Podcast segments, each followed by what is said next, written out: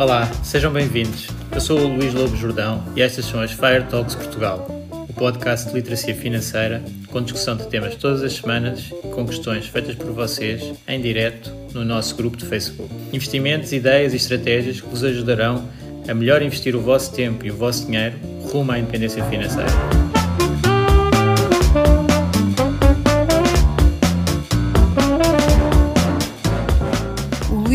Jordão trabalha nos mercados financeiros há mais de 20 anos. É um analista financeiro certificado pelo CFA Institute, criou o maior fundo português de ações e é atualmente responsável pelos produtos Stoic na SGF. Todas as opiniões expressas pelo Luís e eventuais convidados são exclusivamente suas e não refletem a opinião da SGF ou do CFA Institute. São ideias à data de gravação e estão sujeitas a alterações. Todos os investimentos envolvem riscos. Este podcast tem um intuito meramente informativo e não deve ser tomado como base para decisões de investimento.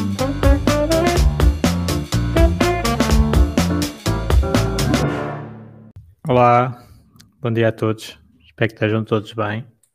Tenham tido uma, uma excelente semana no caminho para a Fire. Cá estamos nós de volta para o nosso, nosso live e depois estará em podcast. Uh, tive, tive um bocadinho ausente do, do grupo estes passados passada semana, duas semanas, uh, porque tive, tive num curso uh, que foi, foi espetacular, depois eu falo-vos disso mais para a frente deixar aqui aberto que um, foi um curso de, de, coaching. E já agora, se tiverem aqui pessoas do curso a ouvir, gostava de dizer um olá e são lendários. uh, aqui uh, para o nosso live, então, uh, vamos falar de um tema que se calhar vocês já ouviram muitas vezes eu, eu falar e até antes de, de, desta pequena paragem nós estivemos a fazer umas masterclasses sobre PPRs e se calhar alguns de vocês uh, ouviram, mas eu percebi-me que aqui no, no grupo Fire e nos podcasts ainda não tinha um episódio assim com as principais características dos PPRs uh, para ficar uh, um episódio que eu pudesse partilhar para as pessoas ouvirem e ficarem assim com, com um panorama geral de porque é que os PPRs podem ser um, uma excelente hipótese de investimento para, para os portugueses uh, e assim até terem uh, hipótese, vocês no grupo, para partilhar com outras pessoas e dizer: olha, tem aqui vários pontos sobre os PPRs que convém saberem. Isto sem, sem ser uh, várias horas como foram as masterclasses. Uh, e pronto, nós temos alguns episódios no, no grupo sobre temas específicos do, dos PPRs, mas não assim um geral. Já sabem aqui no, no grupo, e para quem tiver a ouvir, que eu criei um PPR há uns anos atrás, portanto, cerca de. vai fazer seis anos em, em fevereiro. Uh, e portanto estou envolvido nessa área e uh, aqui dentro destas 10 coisas que, que, precisam de saber sobre PPR estão algumas de, que são as razões porque eu criei o PPR e porque é que eu acho que é uma excelente opção para os portugueses. Uh, eu estou também estou muito agradecido aqui pelo grupo de ter, termos chegado aos 5 mil membros, portanto, parabéns a todos que têm, estão a apostar na, na, literacia financeira. Temos tido uma audiência muito grande também no, no podcast uh, e também o PPR uh, fazer este percurso também tem tido muito bons resultados, que está no topo da, das, das, rentabilidades em Portugal e isso também é, é muito, muito bom. Um, cada vez mais vão ouvir falar da minha missão de tirar anos à idade da reforma dos portugueses. Portanto, o, o, meu objetivo, através destes instrumentos, através do Fire Talks, através da literacia financeira e todos os projetos em que eu me envolvo, acaba por ser cada vez mais isto. Ajudar os portugueses a tornarem-se financeiramente mais literados, mais letrados, uh, e, e com isso conseguirem usar o, o dinheiro a seu favor e uh, terem uma vida mais desafogada nesse aspecto, mais controlada uh, e, eventualmente, até conseguirem retirar anos à idade da reforma. Já sabemos que aqui o Grupo FIRE uh, é o nível uh, máximo desse, desse objetivo, mas podem haver, ou existem vários níveis intermédios, portanto, não é preciso fazer como o Mr. Money Mustache, que se reforma aos 30 anos, podemos, se calhar, reformar mais cedo, ou até continuar a, a trabalhar, mas estar financeiramente independentes uh, mais cedo. Então, boas notícias e há boas notícias e más notícias, que é uh, mais notícia, é mais um episódio sobre PPR, vamos ouvir falar sobre PPRs, para quem já me está a ouvir há algum tempo. Boas notícias é que eu depois vou uh, não falar de PPRs durante algum tempo. Fica feito. Então vamos a isso. Uh, uma, uh, portanto, das 10 coisas que nós precisamos de saber, ou é útil sabermos sobre PPRs. A número 1, um, que eu vi mais uma vez que é um bocadinho um mito, é que as pessoas, muitas pessoas nem sabem o que é, que é um PPR, e as pessoas que sabem, sabem que se chama, que quer dizer Plano Poupança Reforma, e pensam que o PPR apenas pode ser usado para a reforma. E que, portanto, se, se eu investir algo no PPR, uh, esse, esse montante que está investido no PPR só pode ser levantado lá para os 67 anos, uh, que é a idade da, da reforma. Uh, eu também tinha esta ideia antes, e quando descobri que o PPR não podia ser um fundo igualzinho a outros fundos com estratégias de investimento das mais avançadas que, que podem existir, mas com uh, um, uma camada extra de benefícios fiscais, uh, decidimos então avançar com a constituição de um fundo sob a forma de PPR. Portanto, este é o, o, o primeiro mito. Nós não, uh, não precisamos de aguardar 40 anos para movimentar o capital que está num PPR. Portanto, é muito bom e nós somos completamente a favor de investimento para o longo prazo Portanto, não é de especulação, não é de investimento entrar agora e estou dia a dia a comprar e a vender e para ter resultados no curto prazo, não, é para muito longo prazo e portanto o PPR é um excelente veículo para isso. Mas se uh, eu não tiver usufruído dos benefícios fiscais à, à entrada, tenho toda a liberdade para uh, resgatar o PPR a qualquer altura. Ou seja, uh, funciona como um fundo normalíssimo. E mais que isso, isto é um ponto um que vai ser bastante longo, uh, mais que isso, o PPR pode ser usado, por exemplo, para crianças. Portanto, há um episódio do podcast sobre, sobre investimentos para crianças, e lá é falado disto do PPR, depois podem ver maior detalhe, mas uh, as crianças não têm o benefício fiscal à entrada, não têm a dedução à coleta e por isso podem levantar o PPR aos 18 anos, quando, ou quando entenderem, uh, quando forem adultos e puderem movimentar, uh, podem movimentar sem problemas. E o PPR acaba por ter na mesma benefícios fiscais. Há aqui um ponto à frente sobre benefícios fiscais em geral Uh, e eu depois explico então quais é que são. Mas uh, as crianças, então, o PPR serve para fazer investimentos para crianças e elas não vão ter que levantar o PPR apenas uh, quando chegar à idade da reforma. Não, podem levantar antes. Também o PPR é um fundo, pode ser um fundo como outro qualquer, e portanto, pessoas que nem sejam residentes em Portugal, mas tenham contribuinte português, podem investir no PPR. Um, e, e os portugueses também uh, há muita ideia de que tem que tem aquele limite, os limites de, de investimento a, a, partir dos quais já não há benefício fiscal e, portanto, só interessa investir no PPR até esse limite. Nada mais errado. Ou seja, esse limite temos uma vantagem extra muito simpática, mas acima do limite uh, continuamos a ter vantagens e é um instrumento de investimento muito interessante. Portanto, número um, dos PPRs, os PPRs não são apenas para a reforma, são para muitos tipos de investimento e há PPRs de uh, vários tipos. Isso é o ponto 2. Existem PPRs de três tipos, basicamente. Uh, se calhar até diria dois grandes tipos e depois há um subtipo. Um, então, os dois grandes tipos é sob a forma de seguro e sob a forma de fundo. E dentro do subtipo dos fundos, há, há dois tipos de fundos, que é o fundo de investimento mobiliário, os fundos de investimento mais tradicionais, e os fundos de pensões.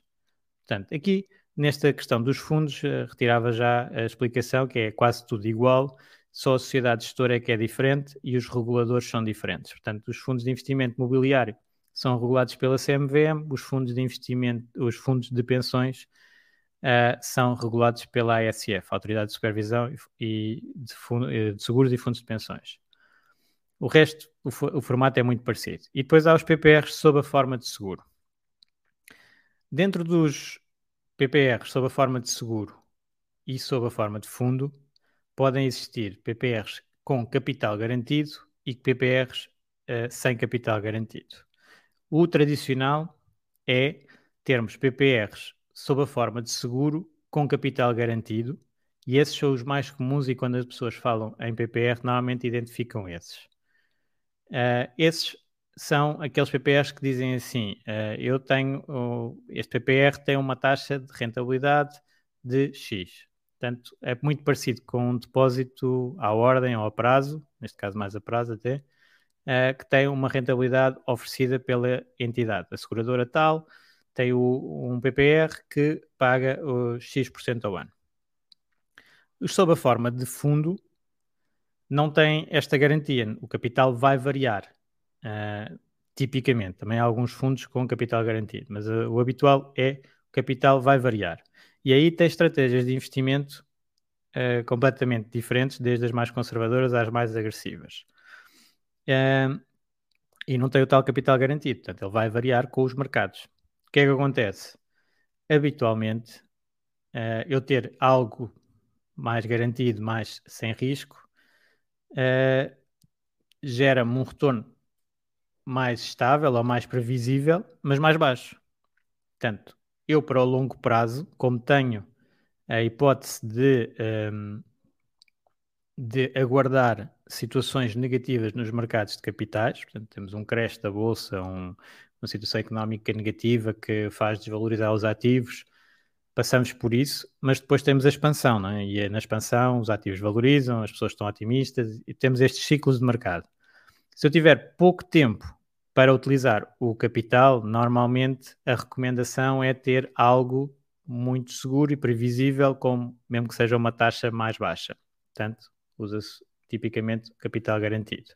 Quando eu tenho muito tempo uh, para investir, então eu e eu consigo tolerar uh, as, as, as, flutuações do mercado, então normalmente recomenda-se ter um pouco mais de risco. Portanto, aceitar essa volatilidade de mercado e ser remunerado mais forte no futuro. Portanto, dentro dos PPRs, cada um vai escolher a sua, uh, o seu perfil não é? de acordo com o, com o risco pretendido e o, te, o horizonte temporal até ao investimento, mas existe esta panóplia de, de opções. Uh, portanto, aqui nos tipos de PPR também há aqui o, um mito também que o PPR uh, ah, é feito no, no banco. Uh, muitas vezes é o canal preferencial, os portugueses têm conta nos bancos e os bancos comercializam os seus PPRs ou PPRs associados, de seguradoras, por exemplo, com quem tenham parcerias, etc. Mas também existem sociedades independentes. No caso no meu caso, trabalho com a SGF, é uma sociedade independente. Quer dizer o quê? Que não é obrigatório eu ter o PPR no banco e posso ter o PPR, uh, posso investir numa entidade especializada uh, em PPRs que uh, pronto, há de ter as suas vantagens, a primeira das quais é a independência e depois uh, acaba por ser a simplicidade também de, de investimento. Qualquer conta bancária pode ser uh, origem para o investimento num PPR independente. Basta fazer uma transferência por IBAN e está-se a investir no PPR e basta uh, colocar um débito direto e investe-se num PPR, tal como, um, ehm, como se paga a eletricidade da casa ou como se paga uh, a televisão. Portanto, nós temos esta, esta panóplia de escolha nos PPRs e uh, identificamos dentro do mercado qualquer fundo que tenha a sigla PPR vai cumprir as outras características que eu depois vou dizer aqui na, nestes 10 pontos sobre PPRs. Portanto, há, esta situação. Nestes três tipos de PPR, e principalmente olhando entre seguradoras e fundos, também uma questão que me colocam muito é então, Luís, e se a sociedade gestora for à falência? O que é que acontece ao meu PPR? E aqui estes dois tipos também são diferentes. Uh, como uh, na sociedade gestora dos fundos, portanto, quando temos fundos PPR, os fundos são detidos pelos investidores. Os investidores são os donos daquela, daquela estrutura que é um fundo. E a sociedade gestora é apenas gerente uh, do, do fundo. É tipo o conselho de administração de uma empresa, mas não é dona. Os sócios são os investidores. E é património autónomo da sociedade gestora de, de fundos, quer seja de, das tais de fundos de investimento ou de fundos de pensões. E então, se a sociedade gestora tiver problemas, para já ela tem ela está a ser controlada pelos reguladores, CMVM e ASF, e também tem auditores. Há, há bastante controle de, de várias entidades diferentes. E depois, os credores dessa sociedade gestora não podem atacar o património dos PPRs. Portanto, os PPRs é à parte. Podem atacar o património da sociedade gestora, podem dizer eh, tenho, tenho uma dívida e eu vou executar esta dívida, mas o património dos PPRs é dos investidores. E, um, e portanto, não é atacável por, uh, por outras entidades. O que é que aconteceria se uma sociedade gestora tivesse problemas e fosse uh, à falência? Aconteceria que o PPR era passado para outra sociedade gestora para gerir. Portanto, os ativos que estavam lá e, uh, e podem então ser geridos por outra entidade.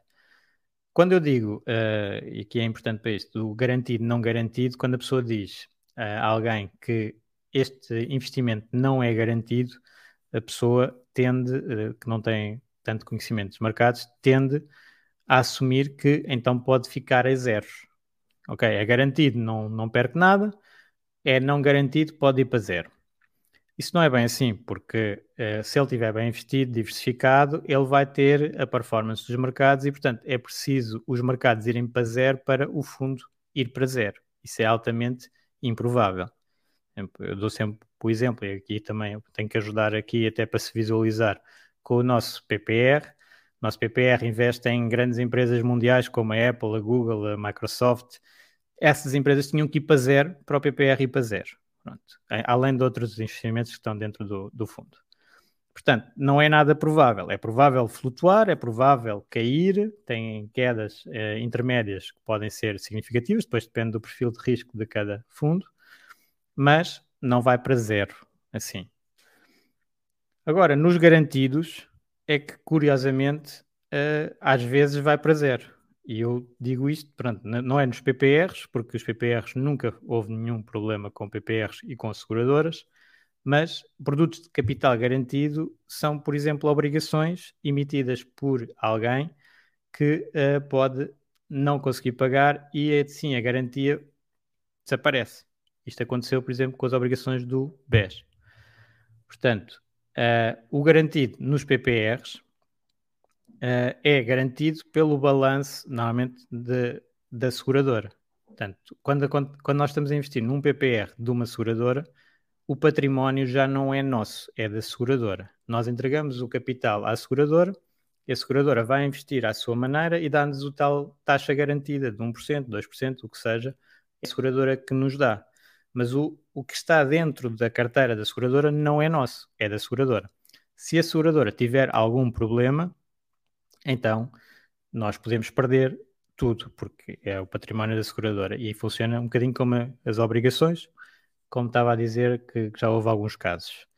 Com, com, as seguradoras, normalmente não acontece isso e, e, na crise financeira também não aconteceu, porque as seguradoras são muito conservadoras nos seus investimentos, não emprestam o dinheiro como os bancos, e, portanto, não têm o risco que têm o, os bancos.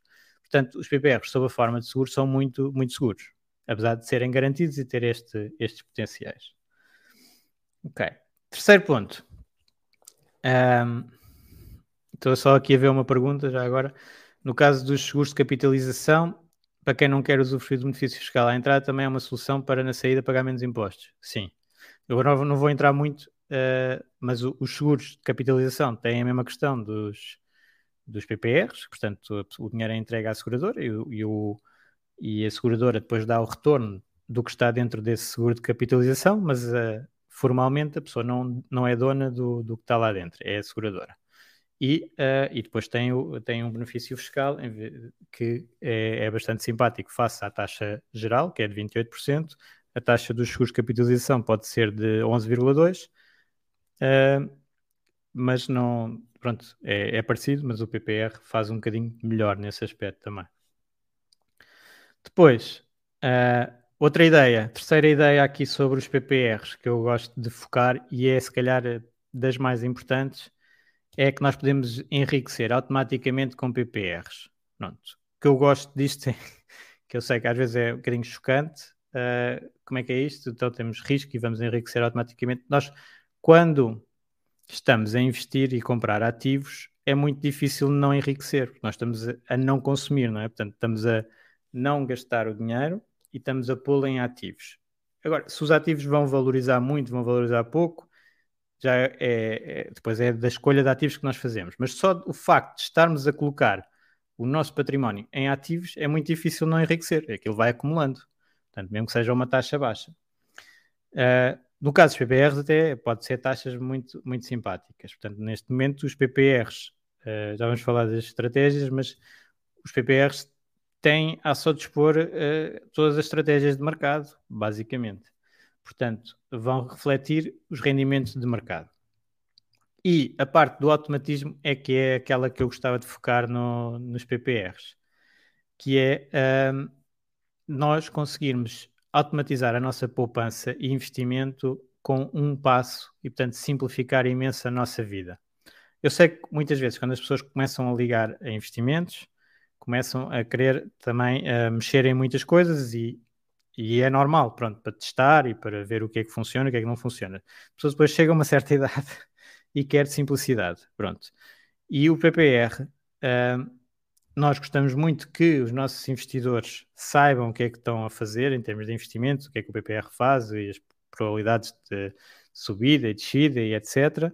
Mas conseguimos fazer um investimento uh, em que nós subscrevemos dizemos que vamos investir X por mês e é desde 50 euros por mês e esse dinheiro todos os meses, na mesma data, sai da nossa conta, entra nos investimentos e nós não temos que fazer nada. Só, só temos que dar uma instrução de, do primeiro investimento e automaticamente vamos estar uh, a poupar e investir sem qualquer trabalho.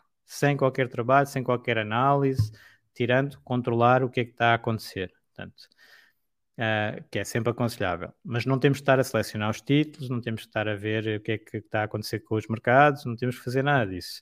Só, só uh, vamos fazer o paga-te a ti próprio primeiro, o pay yourself first, que é uma das regras fundamentais de, de finanças pessoais, que é eu automatizar a poupança para mim. Portanto, do dinheiro que eu recebo, dos rendimentos que eu tenho, eu coloco uma parte de, de lado logo normalmente as pessoas fazem logo para poupar e depois, mais tarde, decidir o que é que fazem com esse capital e investir. Aqui que os PPRs conseguem fazer tudo de uma vez.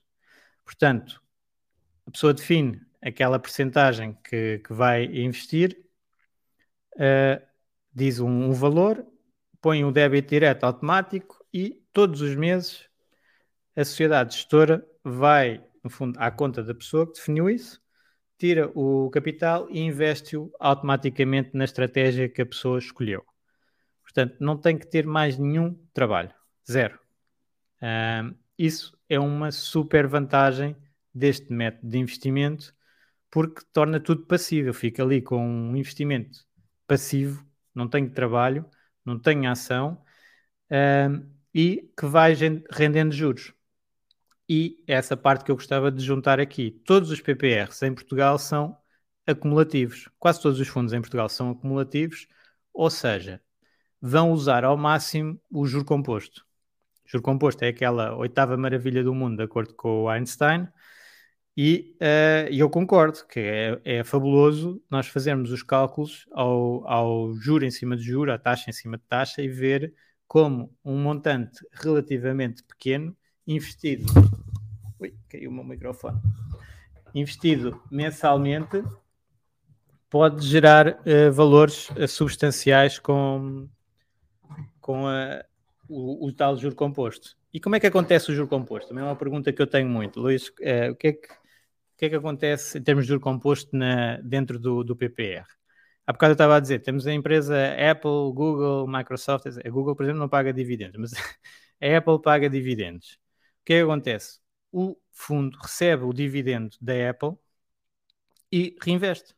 Isto agora não são recomendações de investimento, cada um tem que fazer a sua análise e a Apple, para nós, no nosso portfólio, faz sentido, para outras pessoas, pode não, não fazer qualquer sentido. Uh, Portanto, a Apple paga o dividendo.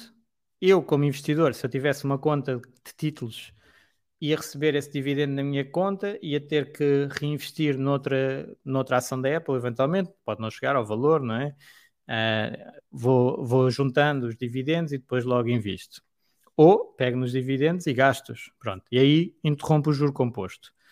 No PPR, não. Os dividendos são recebidos no fundo, não são tributados, que é outra vantagem. Se eu tiver a Apple uh, na minha conta de títulos e a Apple me pagar um dividendo, eu vou pagar 28% sobre o dividendo. Se a Apple tiver dentro de um, de um fundo, só vou pagar a retenção que os americanos obrigam a fazer, que é de 15%, e não pago mais nada. Portanto, ele vai crescer dentro do, do fundo. Isto é que é a maravilha do juro composto. E é isto que faz os mercados crescerem muito no longo prazo. É que os, os ganhos são reinvestidos. E tal como eu estou a dizer da Apple, também o, acontece isto com, com juros, portanto, de obrigações ou uh, outros dividendos de fundos, de ETFs, etc. Tudo no PPR é reinvestido. E depois a pessoa, o investidor, é que decide quando é que quer sair, quando é que quer usar o seu capital e aí é que paga imposto. Mas, entretanto, não há qualquer pagamento de imposto e estamos a usar então o juro composto a nosso favor. Depois, ainda neste automatismo, uh, exatamente, está aqui alguém a dizer que é como num ETF acumulativo. Pronto, os PPRs são como se fossem acumulativos. Nos ETFs, há países que, que têm uh, benefícios fiscais para os acumulativos, outros que têm impostos distributivos e, portanto, existe normalmente um ETF na versão acumulativa e um ETF na versão distributiva.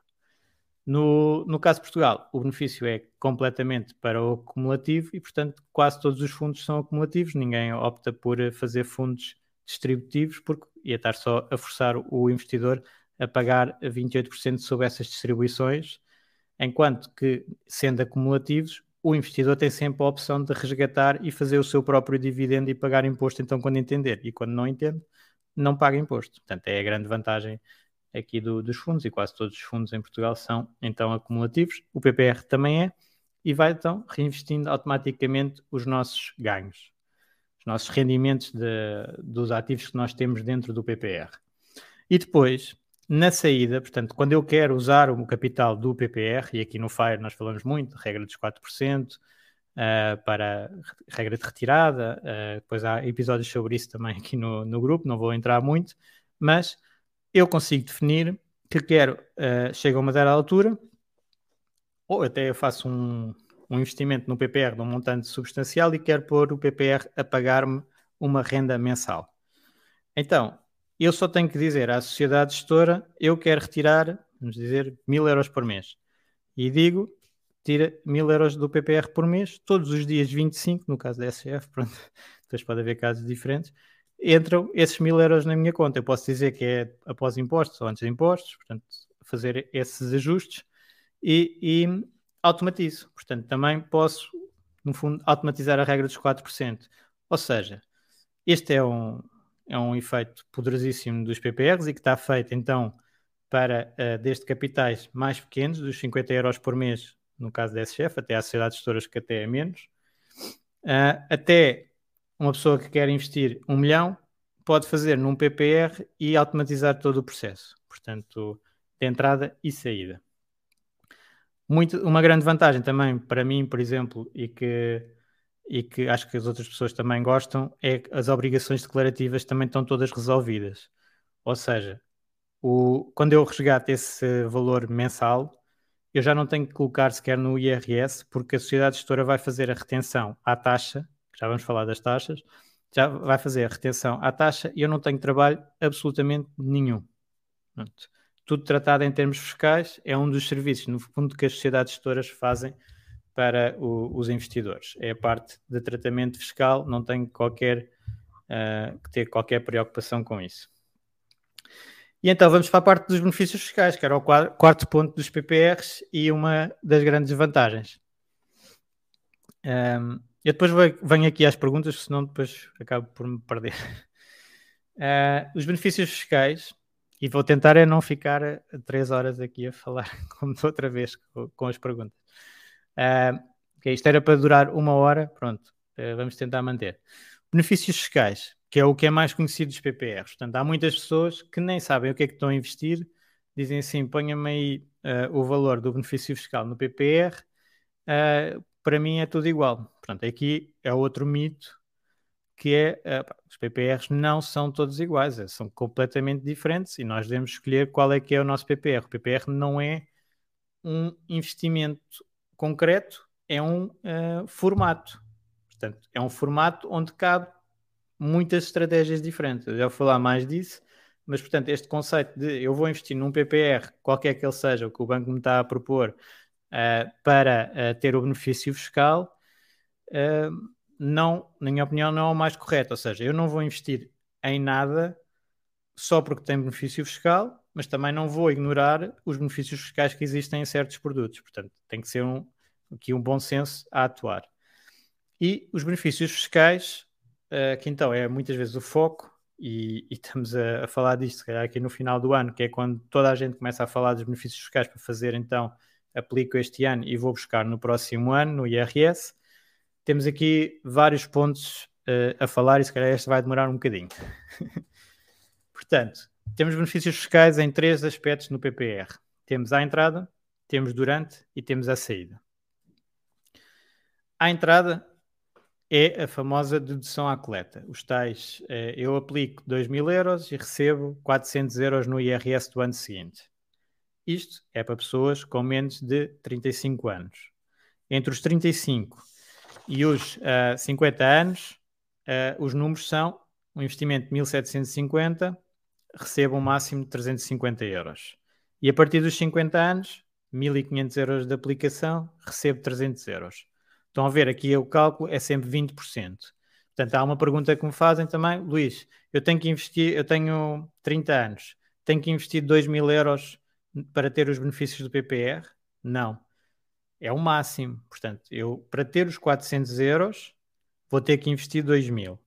Mas o benefício é 20% dos valores entregues. Portanto, se eu só tiver 1000 euros para investir, então, e tiver menos, uh, tiver 1000 euros para investir, 20% de 1000 euros dá 200 euros, eu vou beneficiar em 200 euros no IRS do ano seguinte.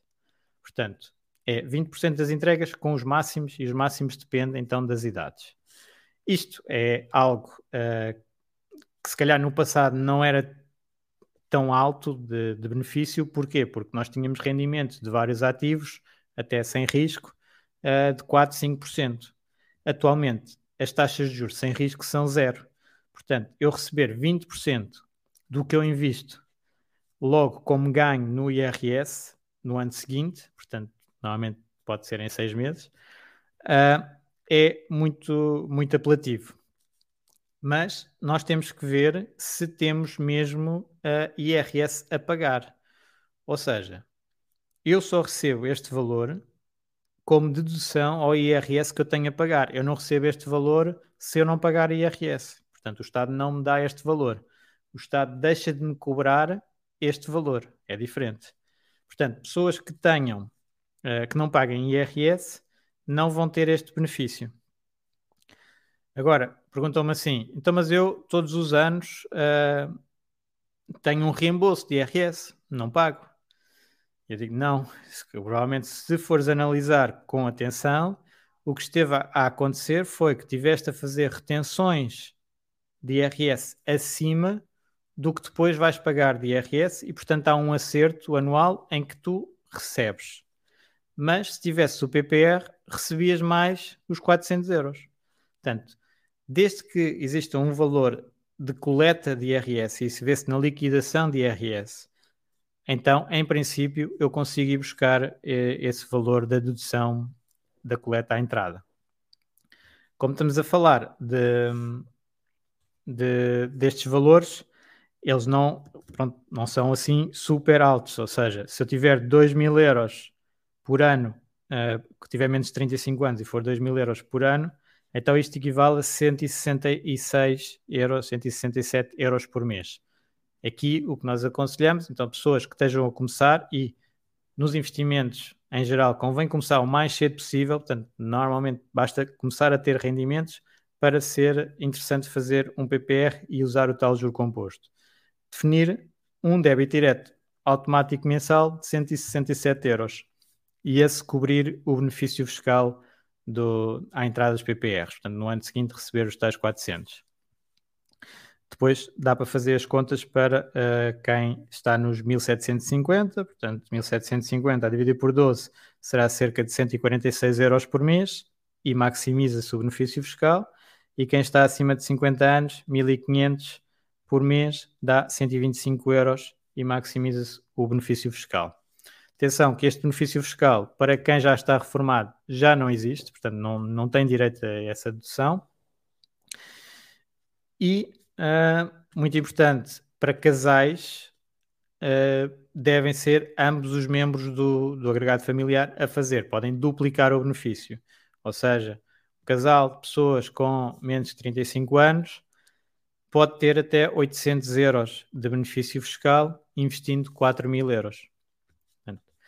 Uh, e uma situação interessante que até ocorreu esta semana e eu nem, nem estava muito alerta para isso é, vamos imaginar, um membro do, do, do, agregado familiar tem rendimentos e o outro não tem. Neste caso, uma pessoa que é bolseira não tem rendimentos sujeitos a IRS.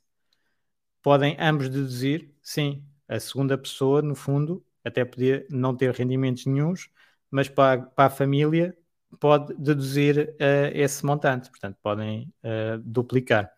E o PPR, é importante também dizer que é em nome uh, de cada pessoa, não há PPRs conjuntos.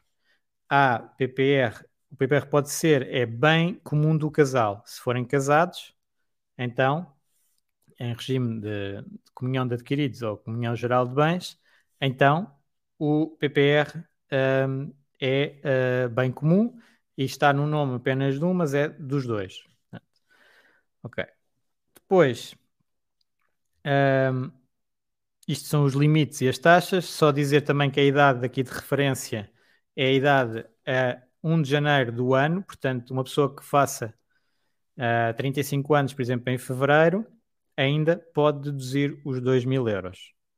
Uma pessoa que faça 35 anos agora ainda pode deduzir os 2 mil euros, porque a 1 de janeiro de 2021 ainda tinha menos de 35. É assim que se conta. Uh, depois, uh, durante, porque o que é que os PPRs têm de benefício fiscal durante? Têm como qualquer fundo, aquilo que eu estava a dizer há pouco, que é, face eu ter os títulos individuais na minha conta de títulos, na minha corretora, eu não sou tributado sobre os rendimentos desses títulos portanto, na casa da Apple, eu não sou tributado nos dividendos da Apple a 28%, sou tributado só, ela vai entrar no fundo, uh, o dividendo vai entrar com uh, só uma retirada de 15% que fica sempre nos Estados Unidos. Mas não sou tributado em Portugal na, nessa parte, entra no fundo. E depois, qualquer troca que eu faça, portanto, eu vou vender Apple, não vou, mas estava a vender Apple e tenho uma bruta mais-valia porque já tenho Apple desde há 10 anos atrás. Uh, se eu fizer isso na minha conta de títulos, então eu vou pagar imposto 28% sobre isso e depois compro, sei lá, Google. Vendo Apple, compro Google. Na minha conta de títulos, se isto acontece, eu pago imposto e, portanto, não vou poder reinvestir tudo o que vendi da, da Apple, não vou poder reinvestir na Google. Pelo contrário, no fundo, eu posso vender Apple, com, mesmo com mais-valias muito substanciais, e nada disto é tributado, é tudo reinvestido na Google. Neste caso, nós temos as duas, pronto. Uh, aqui uh, é um benefício muito grande de, uh, de recorrência, digamos assim, que muitas vezes as pessoas não fazem contas, porque até é difícil de fazer as contas a isto, mas fazendo, garanto-vos que é se calhar mais importante, depois depende dos montantes, mas mais importante do que aqueles 20% à entrada uh, é este benefício de ter um fundo. Mas pronto, isto em qualquer fundo acontece. Depois, o que é que nós temos? Temos os benefícios à saída. E à saída, os PPRs têm um regime de tributação que é muito mais favorável que os outros investimentos. Portanto, enquanto eu tiver a tal conta de títulos e vender Apple, vou pagar 28% sobre as mais-valias que tive da Apple num PPR, eu vou pagar só 8% sobre as mais-valias que tive no PPR. Portanto, é um desconto de impostos que não é de 20%, atenção, é de 28% para 8%, Portanto, é um desconto de 70% no imposto a pagar, só por ser o fundo com a sigla PPR. E por isso é que uh, pode fazer sentido e faz sentido para muitas pessoas investir num PPR mais do que aqueles valores do benefício fiscal. Portanto, há pessoas que investem bastante parte do seu património em PPRs. Porquê? Porque os rendimentos desse, desse investimento vão ser tributados a apenas 8% em muitas situações. Uh, já eu posso detalhar agora a seguir. Em muitas situações são tributados a 8%, noutras situações é 8,6%, e portanto tenho um benefício muito grande face aos 28 tradicionais. E então, esta tributação dos 8% à saída acontece de acordo com as situações habituais dos PPRs. A primeira situação que toda a gente conhece do PPR é a reforma por velhice. Neste caso, quer seja o próprio participante, quer seja o cônjuge, alguém atinge a idade, a reforma por velhice, o PPR pode ser levantado e desde que as entregas tenham tido mais que 5 anos. Portanto, há aqui um, um requisito também de estar no mínimo 5 anos no PPR para muitas situações. Portanto, na reforma. A partir dos 60 anos, também se pode levantar, quer de nossa, quer do nosso cônjuge, uh, atingir a idade de 60 anos, pode-se levantar o nosso PPR. Uh, e também os tais 5 anos. Depois, uh, uma, uma maneira de. E é aqui com a tributação dos 8%. Também para pagamento de prestações do crédito de habitação. Este é uma, um dos mecanismos que eu até fiz um, um episódio sobre isso a detalhar, e agora não vou detalhar, mas é uma maneira de, uh, se nós tivermos uma emergência, se precisarmos de capital para alguma situação e está no PPR e tivermos benefício fiscal, nós, passados 5 anos, já o podemos usar. Portanto, eu posso ganhar 20% todos os anos no capital aplicado no PPR e chego ao sexto ano e ponho o PPR a pagar as prestações do meu crédito de habitação.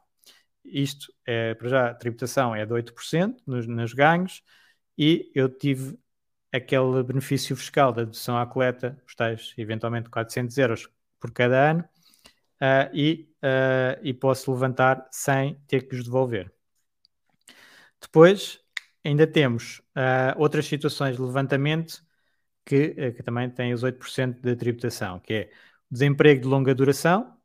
Nós, nós ou algum membro do nosso agregado familiar, se estiver numa situação de desemprego de longa duração, portanto, uh, que é considerado estar há mais de um ano no centro de emprego à procura de, de trabalho e não conseguir, posso levantar o, o PPR.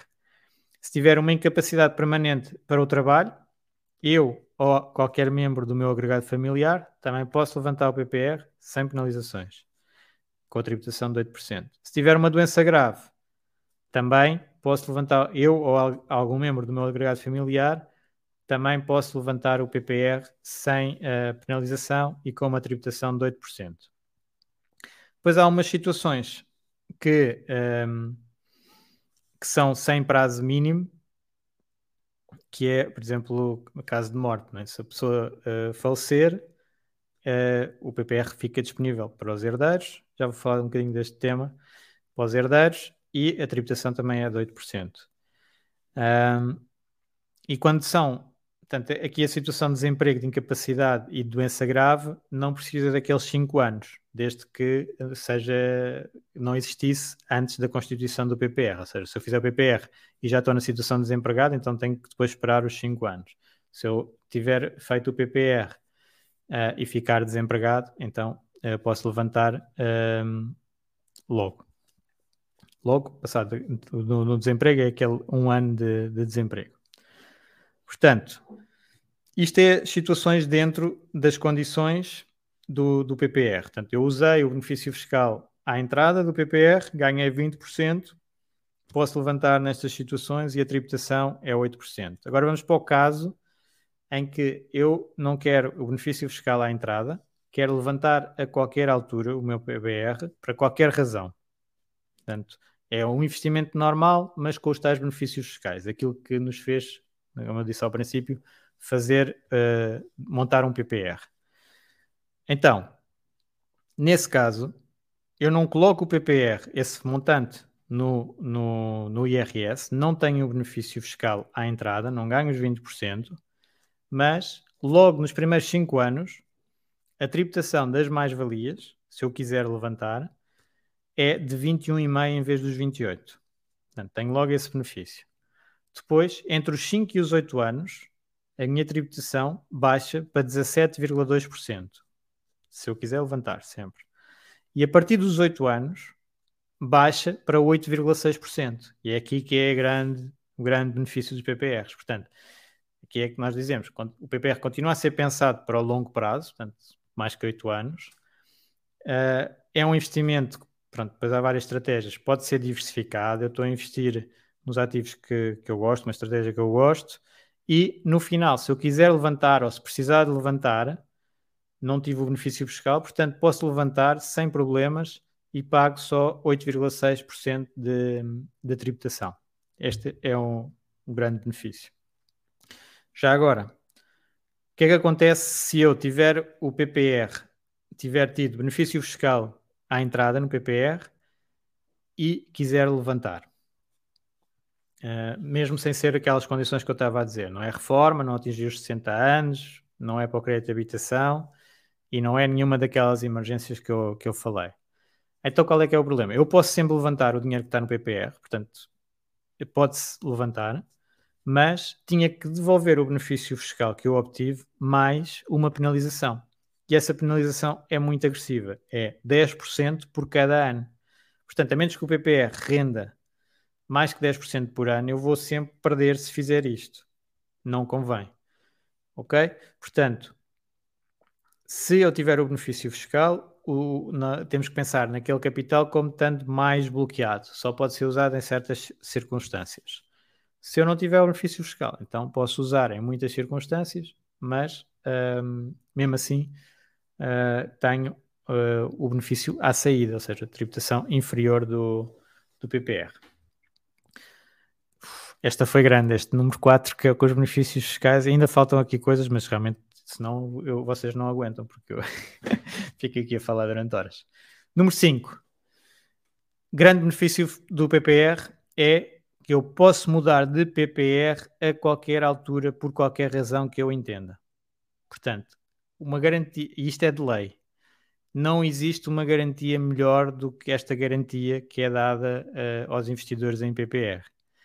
A qualquer altura, nós podemos dizer eu já não gosto desta estratégia, ou esta estratégia tem demasiado risco, ou tem pouco risco, ou tem o que for, e eu troco para outro PPR em 10 dias, e isto está definido por lei, e não sou tributado, ou seja, e não perco os benefícios fiscais, não tenho que devolver nada, porque o dinheiro continua dentro dos PPRs. Portanto, dentro do mercado todo português, com a sigla PPR, há muitos instrumentos, se calhar chegam aos 100, fundos e seguros PPR, talvez. Eu posso escolher qualquer um deles, quer seja seguro, quer seja fundo, e passar de um para o outro, e isso tem que ocorrer em 10 dias por lei. O que é que eu faço? Eu vou à sociedade gestora, ou seguradora, ou banco, onde eu quero ter o PPR, subscrevo e peço a transferência do meu antigo para o novo. E a sociedade gestora é que, tem, é que trata de tudo com a anterior.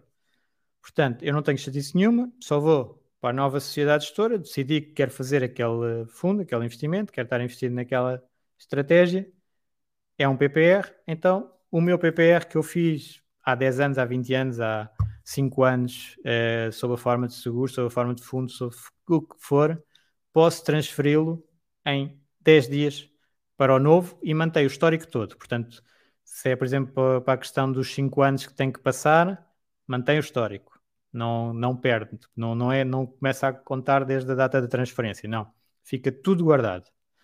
Uh, e, portanto, uh, isto é uma garantia tremenda do sistema para o, os investidores.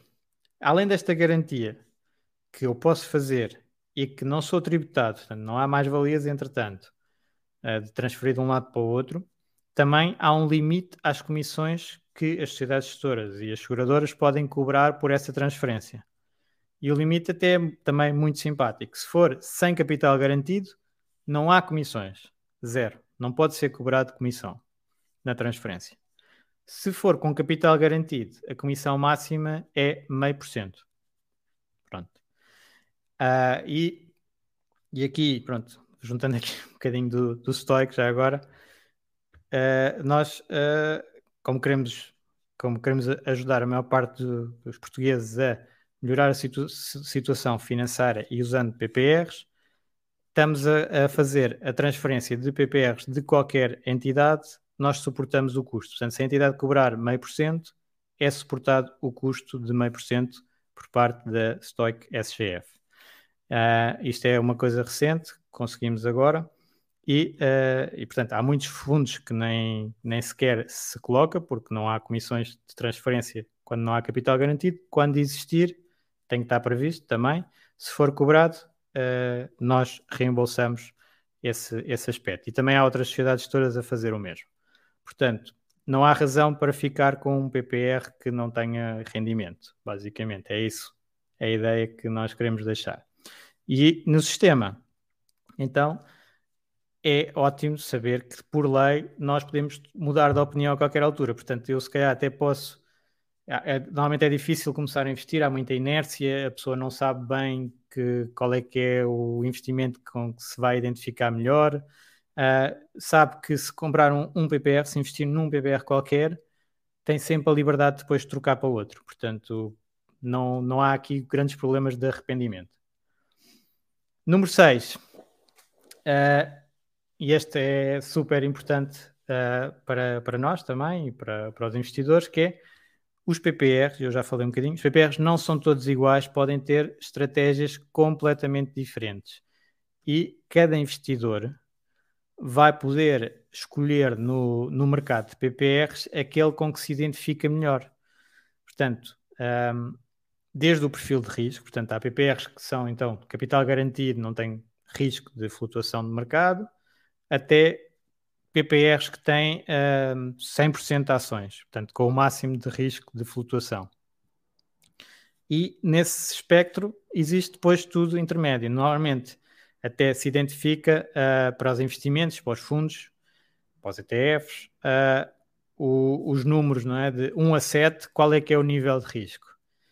Uh, e naquele, naquela escala que eu estava a dizer, garantido normalmente é o 1, 100% de ações é o 6, o 7 normalmente são produtos alavancados. Aqui nos PPRs não há produtos alavancados. Portanto, dentro do 1 e o 6 há montes de fundos diferentes que a pessoa pode escolher e dentro mesmo dos fundos, vamos dizer, nível 4, por exemplo, o Stoic é nível 4, nível 5, por causa do nível de ações que tem há estratégias de investimento completamente diferentes. Há estratégias de nível 4 que usam obrigações de alto risco, por exemplo, e conseguem atingir resultados e têm flutuações de nível 4. Há uh, fundos como o nosso, que é mais de ações, ações de empresas de maior qualidade, e, uh, e têm também o nível 4. Portanto, estratégias completamente diferentes. Há, há PPRs que são, no fundo, fundos de fundos, ou seja, são um fundo que compra outros fundos uh, e há PPRs que investem diretamente ou através de ETFs. no nosso caso, é diretamente, compramos a Apple, compramos a Google, etc. Várias empresas diretamente e depois temos ETFs noutras áreas. Normalmente isso uh, traz custos menores do que ter fundos de fundos. Mas há várias estratégias e, e depois a pessoa identifica-se ou não com, com a estratégia, pode escolher outro PPR. E pode ir variando de PPR. Pronto. Se a pessoa nesta altura tem um horizonte temporal, vamos imaginar 10 anos para precisar do capital, se calhar pode assumir bastante risco. Se depois já tem 5 anos, pode reduzir o risco, mudando de PPR. Portanto, muito importante, os PPRs não são todos iguais, não estão todos a mesma rentabilidade, é tudo completamente diferente, vai depender da, da gestão, vai depender do que é que está a fazer. Convém analisar então os várias estratégias, ver com qual é que se identificam mais, não ir só para o que, para o que rendeu mais. Normalmente é, é, a ideia que as pessoas, quando começam, fazem é quanto é que rendeu, eu vou para esse, o que rendeu mais. Tem que se ver se, se rendeu isso porque uh, está bem, bem feito e bem diversificado e bem gerido e teve esse retorno, ou porque houve uma situação específica, ou uma sorte, ou uma situação qualquer, ou assumiu um risco desmesurado e, portanto, rendeu mais por aí. Portanto, há muitas vertentes para analisar, também não vou estar a falar muito disso, mas só este conceito. Os PPRs não são todos iguais, é um formato, esse formato tem estas características, benefícios fiscais, regras de retirada uh, e, e, segurança, e uh, nós podemos escolher e mudar os PPRs uh, sempre que entendermos. Outra, outra ideia dentro disto das várias estratégias é que eu posso ter vários PPRs. Portanto, mesmo para o benefício fiscal, o que interessa é o montante. Vamos imaginar os 2 mil euros antes dos 35 anos. Eu posso investir uh, para ter o máximo benefício fiscal. 1000 euros no PPR A, 1000 euros no PPR B. E faço os 2 mil euros e tenho o benefício fiscal. Até posso fazer 10 PPRs diferentes, portanto, 200 euros em cada. Posso só, só fazer um. E depois posso ter um PPR para a parte do benefício fiscal e outro PPR para a parte sem benefício fiscal. Ou vários também. Ou só um. Também acontece com o stock, muitas vezes. Os investidores gostam daquela estratégia, querem um contrato de benefício fiscal e põem lá o máximo. Vamos imaginar uma pessoa que quer investir 10 mil euros. Faz o contrato de benefício fiscal, tem menos de 35 anos, faz 2 mil euros no contrato de benefício fiscal, 8 mil euros no contrato de investimento geral, livre. Pronto, tem que ficar separado por causa das regras das finanças uh, da autoridade tributária para estar, uh, portanto, o, o dinheiro é tributado e pode ser levantado de acordo com a regra first in, first out. Primeiro a entrar é o primeiro a sair. Portanto, eu não posso, também me fazem essa pergunta, Luís, eu posso fazer 2 mil euros este ano no, no contrato de benefício fiscal e depois no próximo ano aplico 2 mil euros, mas não vou usufruir do benefício, e no ano a seguir já faço 2 mil euros, mas vou usufruir do benefício. Não, aqueles 2 mil que não tiveram benefício ficam entalados, digamos assim, e presos uh, na mesma. Portanto, tem que ser outro contrato. Outro contrato, outro PPR. Ok? Depois, número 7. Uh, ah, outra coisa que convém saber sobre os PPRs é que podem ser as empresas a pagar o nosso PPR.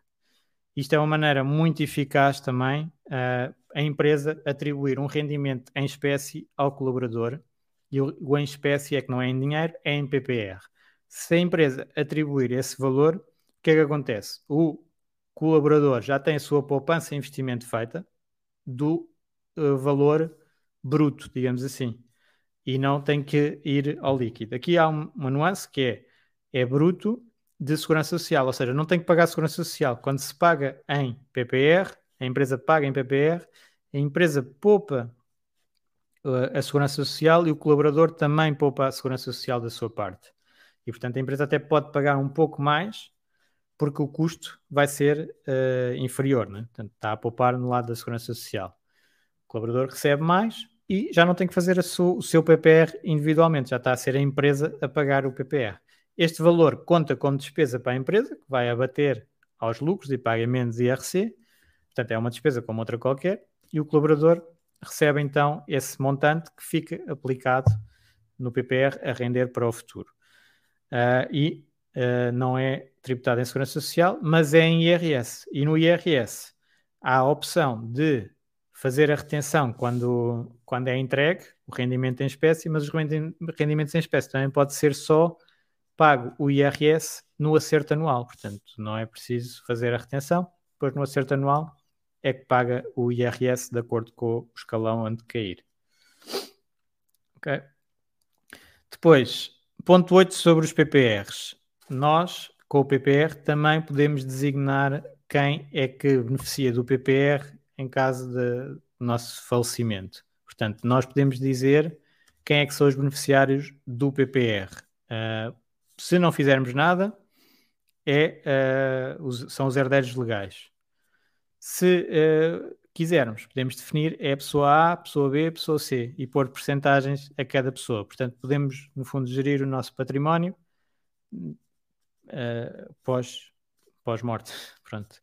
Podemos definir as pessoas que podem beneficiar de, desse capital depois. E, portanto, Uh, aqui também se vê que este conceito de investimento em PPRs é um investimento num ativo que uh, não termina connosco, ou seja, o, o ativo vai continuar para uh, os nossos herdeiros ou as pessoas que nós designarmos. Portanto, não, não é como o típico pensão da Segurança Social que termina, exceto certas condições, não termina quando nós falecemos. Aqui é investimento privado, capitalizado individualmente, é da família e, e pode ser então definido quem, a quem é que nós uh, deixamos o PPR.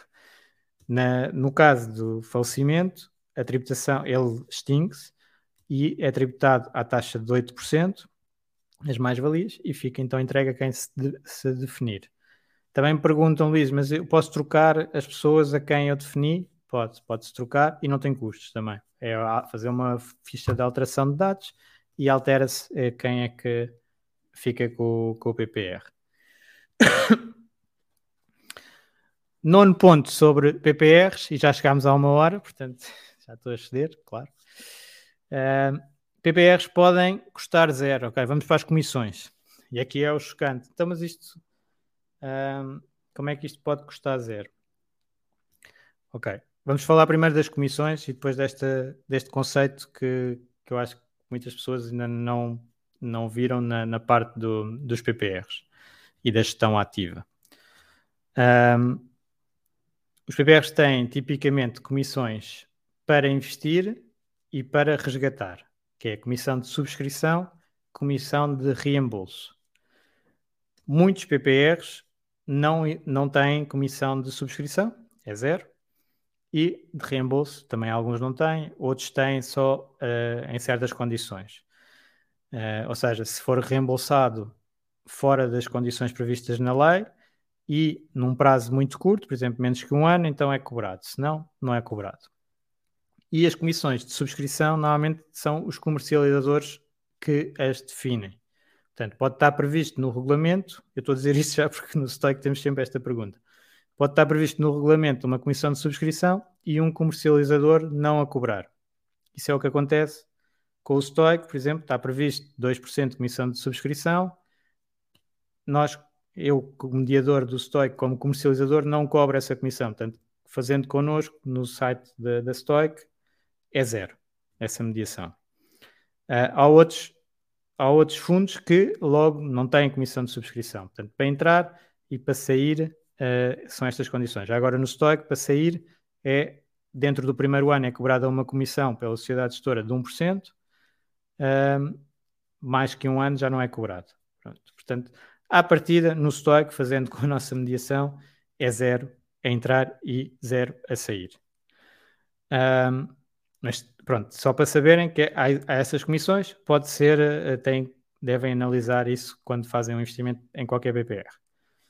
Depois, as comissões durante, durante o investimento, que normalmente é a comissão de gestão administrativa, gestão e administrativa e uh, as comissões de banco depositário é que estão lá incluídas. Estas comissões são retiradas ao fundo, não são às pessoas, aos investidores, é ao fundo. E, portanto, aqueles retornos que nós vemos publicados na APFIP, que é a Associação de Gestoras de, de Fundos, na DECO, no, pronto, no, nos sites onde os fundos são apresentados, os próprios sites, por exemplo, esses retornos já são líquidos das comissões, portanto já foram retirados. Já, se o fundo diz que rendeu 10%, já foi retirado e tem uma comissão, vamos imaginar, de 1%, quer dizer que ele rendeu 11%, foi retirada a comissão e ficou 10%. Mas o que é apresentado são os 10. E é os 10 que se vê, isto também acontece nos ETFs e no, noutros fundos, portanto, o que se vê é já líquido das comissões. E, portanto, um, as comissões não são imputadas diretamente às pessoas, mas elas existem, estão a ser cobradas, a sociedade gestora está uh, a cobrar esse valor. O que é que acontece que eu digo que, uh, pronto, é o meu objetivo pessoal e, uh, e da SGF, no Stoic também, é de gerar um retorno acima dos índices de tal modo que a comissão uh, seja completamente coberta por esse retorno e os investidores não paguem nada. Portanto, vamos imaginar. O índice deu 10. O índice equivalente à estratégia, não é? Não, não é um índice qualquer, não é? Tipo, agora vou comparar com o índice de Bitcoin e, e o fundo. Não. O índice da estratégia deu 10. Uh, ah, vamos imaginar, a estratégia depois de comissões deu 11, quanto é que o investidor pagou? E, e os custos das comissões é, vamos imaginar, 1%. Não pagou nada, não é? Até recebeu mais, 1%.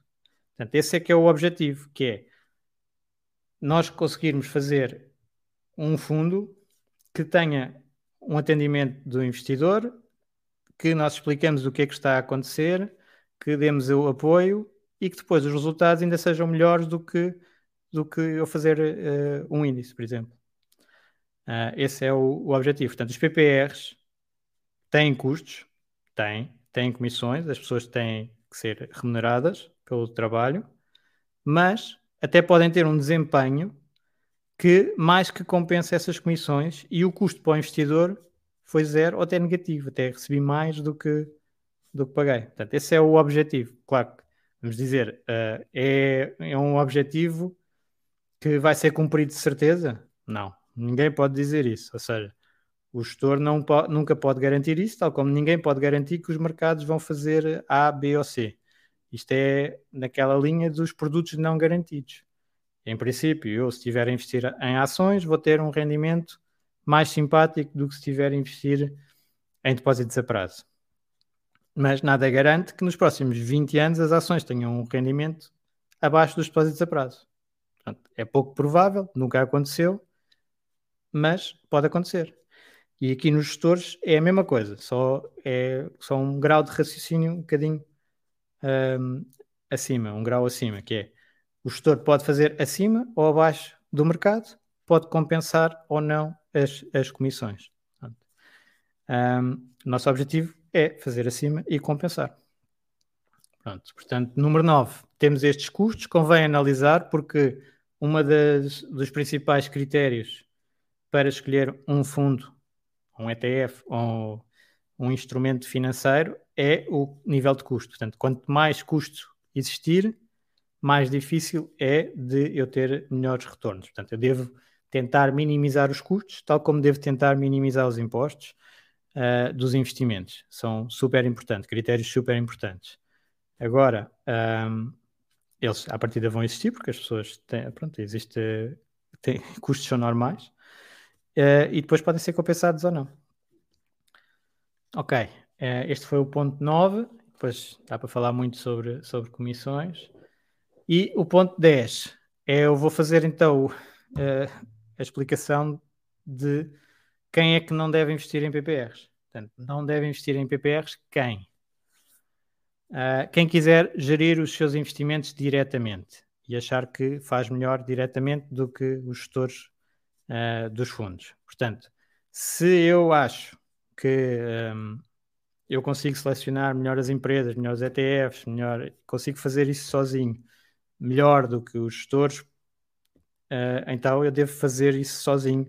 E, e, então, e mais que compense esse melhor, mais que compense os impostos extra que eu, que eu vou pagar, então eu devo fazer sozinho, não devo fazer em PPR. Se eu não valorizar a, simplici, uh, a simplicidade de investir em PPR, se eu não valorizar um, a situação de eu ter alguém profissional a olhar para os meus investimentos, então eu devo fazer sozinho, diretamente. Um, depois, se eu, se eu não, não, não pago impostos, não sei, há pessoas que não pagam impostos. Uh, pronto, o benefício à entrada é um deles, à saída é outro, portanto, em princípio, à saída toda a gente paga impostos, mas pode haver, pessoas que estão residentes num, num paraíso fiscal em que não pagam impostos. Se calhar pode não interessar o PPR para nada. Uh, pessoas em Portugal, pronto, tipicamente, e pessoas que paguem impostos, à partida vão beneficiar de, da estrutura dos PPRs nesse, nesse aspecto. Depois, pessoas que querem resultados do curto prazo e resultados rápidos de trading. Não é isso. O PPR não é para isso, é para investir a, a longo termo. Portanto, prazos longos de investimento também há PPRs que, sendo mais conservadores, podem ser para mais curto prazo, mas aí uh, acaba por ter relativamente pouco interesse. Portanto, os PPRs são mais feitos para uh, prazos mais longos. Portanto, e não tem tipicamente essa especulação e alavancagens. E, portanto, quem quiser muito risco uh, com alavancagens também não faz sentido investir em PPRs porque eles não podem fazer alavancagem. Um, quem quiser ter o benefício fiscal, ganhar os 20% e depois levantar o capital a seguir porque lhe apetece comprar um carro, comprar uma viagem, fazer eh, qualquer coisa desse género, não deve investir em PPRs, pelo menos não deve uh, investir com o benefício fiscal, porque senão vai ter custos muito altos quando, quando levantar. Portanto, quem quiser ter o benefício fiscal tem que se preparar para um mínimo de 5 anos de permanência Uh, quase certeza, certas situações de emergência muito negativas que não, uh, também não vamos estar a contar com elas. Uh, à partida, o dinheiro vai ter que ficar aplicado bastante tempo. Portanto. e depois, uh, também, quem se foca muito em comissões, e eu também vejo isso muito no, no FIRE, não, não, não vendo o valor de, de, da gestão, do apoio, etc., e quiser uh, ter alguém a gerir o capital, mas pagar zero comissões, isso não é possível. Pronto, basicamente, isso aí é tirar o cavalinho da chuva, que isso não acontece com, em lado nenhum, em nenhuma profissão, e portanto não, não há razão para aqui acontecer. Aliás, até diria que mesmo na parte de, da gestão, quando a gestão dá resultados inferiores ao índice, isso era como eu dizer, epá, esta refeição neste restaurante foi inferior às minhas expectativas, portanto eu não pago. Eh, isso também não acontece na, noutras áreas, ou esta programação foi mal feita e eu também não pago.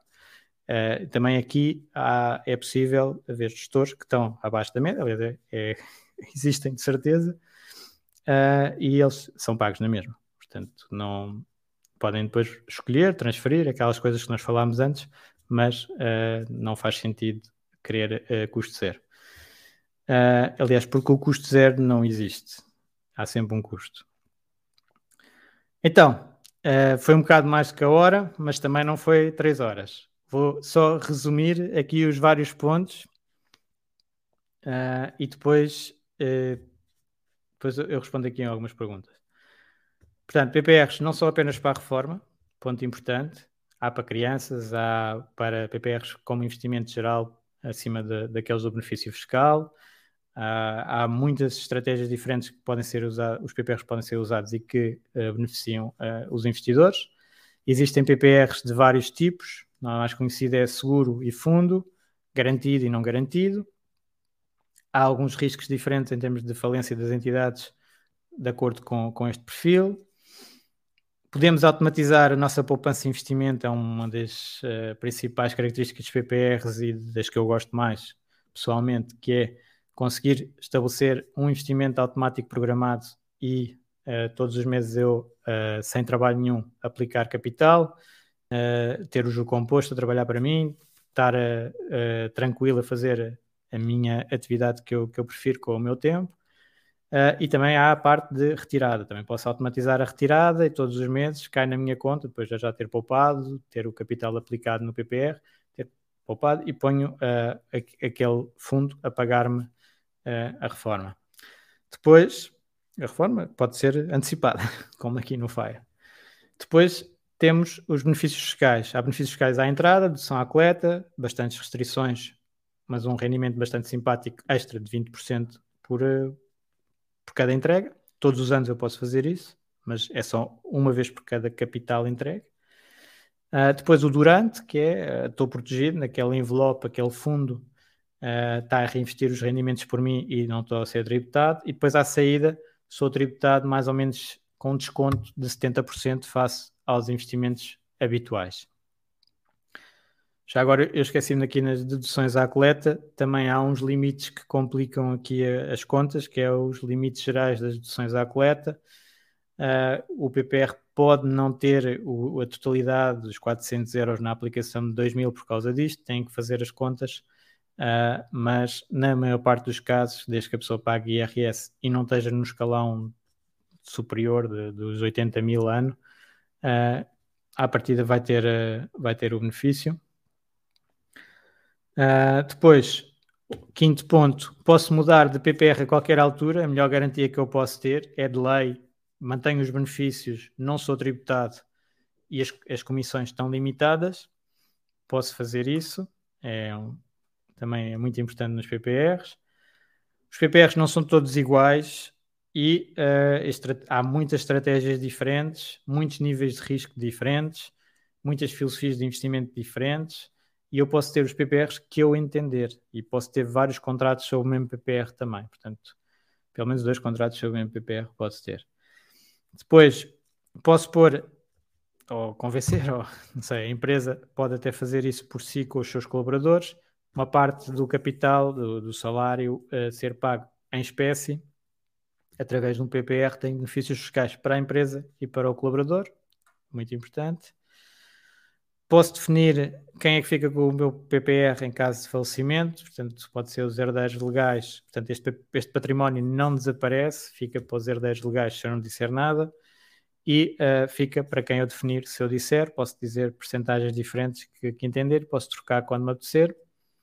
As comissões, há comissões para comprar, para vender, portanto, para investir, para desinvestir, pode haver, pode não haver comissões. As comissões que são aplicadas ao fundo, que são as de gestão e de administração e de banco depositário, portanto, é onde os ativos estão, eu não falei há bocado, mas onde os ativos estão depositados também cobra às vezes comissões, são as comissões baixinhas, mas existem. Uh, essas comissões uh, existem nestes fundos e uh, a gestão pode ou não compensar as comissões. Portanto, eu até posso chegar a uma situação em que não estou a pagar nada por, pelo, pelo PPR, desde que a gestão dê um rendimento acima do custo. E depois há uma série de pessoas e de perfis que não devem investir em PPRs. Portanto, há muitas situações em que uh, não faz sentido. Eu agora vou então tentar aqui responder às últimas questões. Uh, uma questão aqui é: o vídeo vai ficar disponível. Ele está no grupo de, de Facebook, deve estar, e, e, vai estar em podcast, portanto, não se preocupem com isso, isso é o habitual. Uh, depois, isto é interessante: que vantagens pode ter uma pessoa com 80 anos investir anualmente em PPR? Uh, tem a parte do, do, do, investimento ser entregue a uma sociedade gestora que está a fazer o melhor pelo seu património, não tem que ter o trabalho, portanto, esse é como outro fundo qualquer como outra gestão de patrimónios qualquer, como, eh, portanto, delegar os investimentos numa entidade eh, e ter o benefício fiscal, ou seja, para um, uma pessoa que já está reformada, o que é que acontece? O PPR, eh, os rendimentos, se a pessoa quiser levantar, são tributados até aos 5 anos, portanto, tem que fazer o período de 5 anos para chegar aos 8%, e antes dos 5 anos já é melhor do que os outros instrumentos porque é 21,5. Portanto, o PPR nos primeiros 5 anos, portanto, fora das condições, um, é 21,5.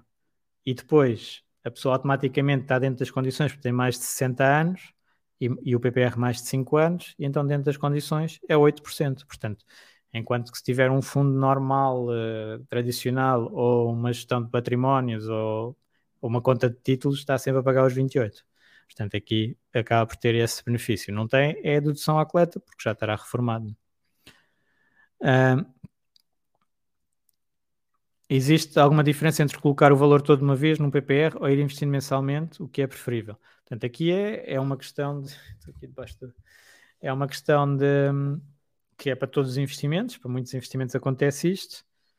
Uh, e os estudos mostram, não, não, vou entrar agora muito nisso, mas estudos, muito rapidamente, os estudos mostram que matematicamente é melhor investir o mais rápido possível nos mercados, porque os mercados tendem a subir, não é? Portanto, mesmo no curto prazo, a probabilidade é maior de subida do que de descida, e portanto, matematicamente, racionalmente, o melhor é investir o mais rápido possível. Portanto, é aquela frase que eu gosto muito de a melhor altura para uh, plantar uma árvore foi há 20 anos atrás, a segunda melhor altura é hoje. Uh, e, e, nos investimentos é a mesma coisa. Uh, aqui, na parte de automatização da poupança, aí eu, como no ano também não é assim muito significativa a diferença, eu prefiro, uh, acho que pronto, para mim, para a minha personalidade e para muitas personalidades que normalmente não querem estar sempre a pensar nas coisas, uh, é mais uh, fácil definir o tal valor mensal e todos os anos ele vai investindo esse valor mensal e eu nunca mais tenho que tomar a decisão, face a um valor anual que eu todos os anos vou dizer, ok, eu vou investir, de preferência então em janeiro, né? Faço os 2 mil euros em janeiro, 2 mil, pronto, para ter o benefício fiscal e, e, pensando que é esse o caso. Uh, é melhor fazer os 167 euros por mês e definir ad eternum, pode ficar uh, anos nisso, ou uh, a ter que decidir todos os anos 2 mil euros. Mas isto é um bocadinho meu, não é? Portanto, cada pessoa vai achar a sua, a sua ideia. Um, se pedir à gestora de PPR para me pagar o crédito de habitação, não vai ser uma distribuição e vai ser tributado, vai, vai ser tributado a 8%. Portanto, se for dentro das condições de levantamento, então eu posso levantar o PPR, sou tributado a apenas 8% e não tenho que devolver os 20% que tive a ganhar todos os anos. Portanto, aqui a questão do, do crédito de habitação é uma vantagem que eu posso ou não usar. Não, eu não tenho um benefício em usar. ok? Eu tenho um benefício em aplicar o capital e ganhar logo 20% sem risco líquido disso no IRS, se for o caso. E a partir do sexto ano, eu sei que posso usar para pagar as prestações do crédito à habitação, se por exemplo precisar do capital para outra coisa, eu fico sem pagar crédito de habitação nesse, nesse ano, por exemplo. Mas vou estar a pagar 8% sobre as mais-valias. Uh, portanto, à partida, nunca devemos interromper o juro composto. Portanto, tirar dinheiro do PPR é tirar dinheiro de um, de um investimento que está, que está a render e ser tributado por isso. Portanto, é uma vantagem poder pagar o crédito de habitação, quer dizer que eu ganhei 20% em cada um daqueles 5 anos iniciais sem risco, mas não, se não precisar de levantar, não vou levantar. Se falecer o titular do BPR, os herdeiros podem levantar o BPR com imposto de 8%? Sim. Mesmo sendo um BPR com menos de 5 anos? Sim. Também é assim nos seguros de capitalização? Nos seguros de capitalização não há tributação. Portanto, aí é uma vantagem dos seguros de capitalização face aos PPRs. Uh, não existe estes 8% sobre as mais-valias num seguro. No PPR existe sempre. Uh, resgates por incapacidade, doença ou acidente, incluindo acidente de trabalho, sim, desde que esteja definida a incapacidade, o PPR pode ser usado. Estou de baixa médica. Os descontos para o PPR para benefícios fiscais continuam?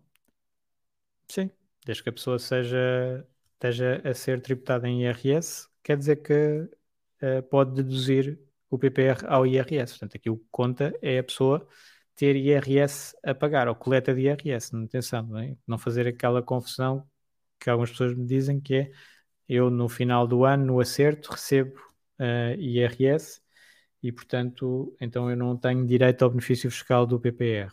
Não, tenho. Por exemplo, tenho uma coleta todos os anos, vamos dizer 5 mil, e fiz retenções de 6 mil. Eu, o, o IRS dá-me um acerto de mil, eu recebo. Se eu tivesse feito o PPR, se calhar recebia 1400. Portanto, não. Atenção a isso. Agora, se eu não pago nada de IRS, a minha coleta é zero, então aí não, não me vão dar os 400. Okay? Isso é importante. Ok. Então vá, agora eu prometi que não ia falar de PPRs durante uns tempos, portanto agora vou fazer outros temas aqui no Fire. Este fica feito. Eu, eu agradeci, era imenso. Nós estamos a ter imensas subscrições e, e muito trabalho. Normalmente as pessoas uh, gostam de guardar para o fim do ano uh, esta situação. Nós pronto, tentamos um, que as pessoas pensem no PPR mais a longo prazo e a pensar até dos benefícios fiscais e sem benefícios fiscais, mas há muitas pessoas que estão focadas no benefício fiscal e querem fazer assim mesmo no fim do ano. A data limite de uh, fazer em muitos sítios, ou a data legal, digamos assim, é o dinheiro ser aplicado num PPR até 31 de dezembro de 2021.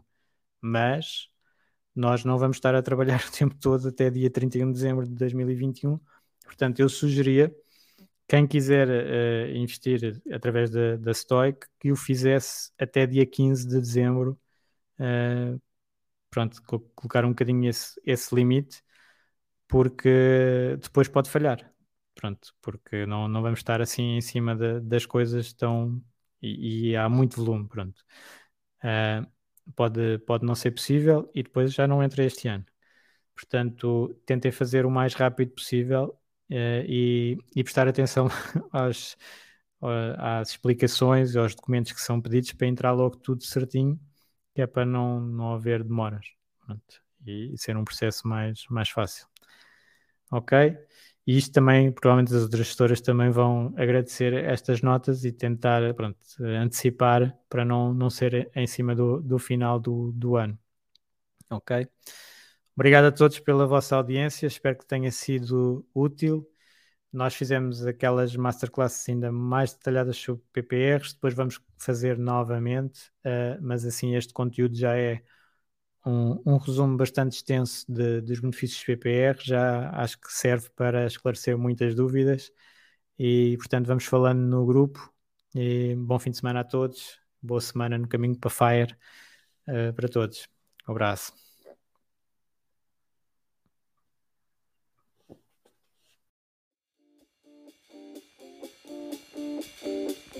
Obrigado por ouvires. Junta-te à discussão através do grupo Fire Talks Portugal no Facebook e não te esqueças de ver a descrição, onde poderás encontrar mais informações.